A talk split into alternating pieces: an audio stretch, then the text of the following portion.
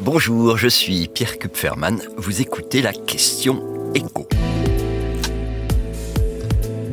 Que signifie la chipflation pratiquée par un nombre croissant de marques alimentaires?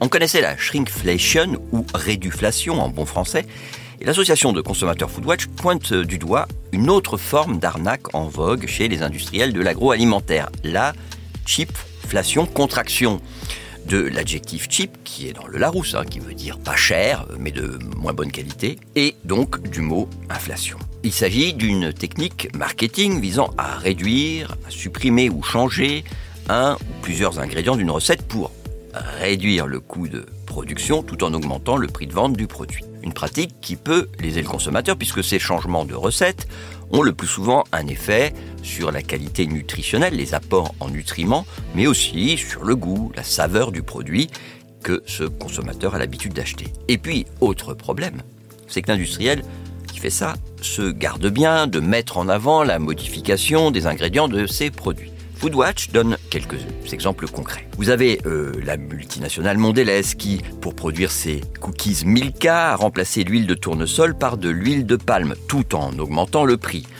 Probablement moins cette augmentation que la marque aurait dû le faire pour intégrer l'envolée des cours du sucre et du cacao. Autre exemple, la mayonnaise maille géant Unilever, qui a réduit d'un quart quand même la proportion de jaune d'œuf. Et alors on va s'arrêter un peu plus sur le cas des rillettes de poulet de Bordeaux Chenel marque 100% française. Foodwatch souligne qu'elle a réduit la présence de viande de poulet. Mais la marque a aussi substitué des ingrédients dans sa recette. Alors je suis allé regarder les indications figurant au dos de la boîte avant et après le changement.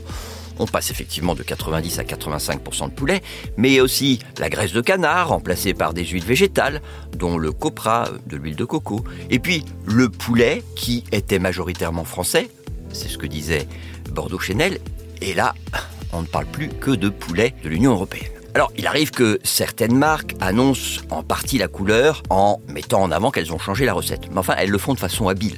Euh, Fleury Michon indique sur ses paquets de surimi que la recette est nouvelle mais sans dire qu'il y a moins de poissons dans ces bâtonnets. Donc le consommateur peut penser que si le prix a augmenté, c'est aussi parce que la recette a été améliorée. Dans tous les cas, les marques qui recourent à la chipflation sans en informer le consommateur ne risquent rien juridiquement parlant. Ça n'est pas illégal. Le seul risque, c'est que ça se sache, comme c'est le cas avec cette campagne de Foodwatch.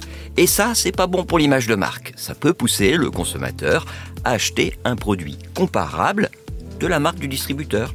Donc la conclusion, je vous livre, c'est que maintenant, il faut non seulement comparer les prix, mais aussi ce qu'il y a dans le produit.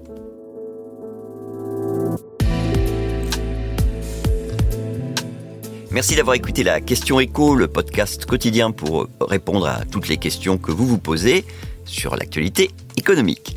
Abonnez-vous sur votre plateforme d'écoute pour ne rien manquer et si cet épisode vous a plu, n'hésitez pas à laisser une note et un commentaire. À bientôt.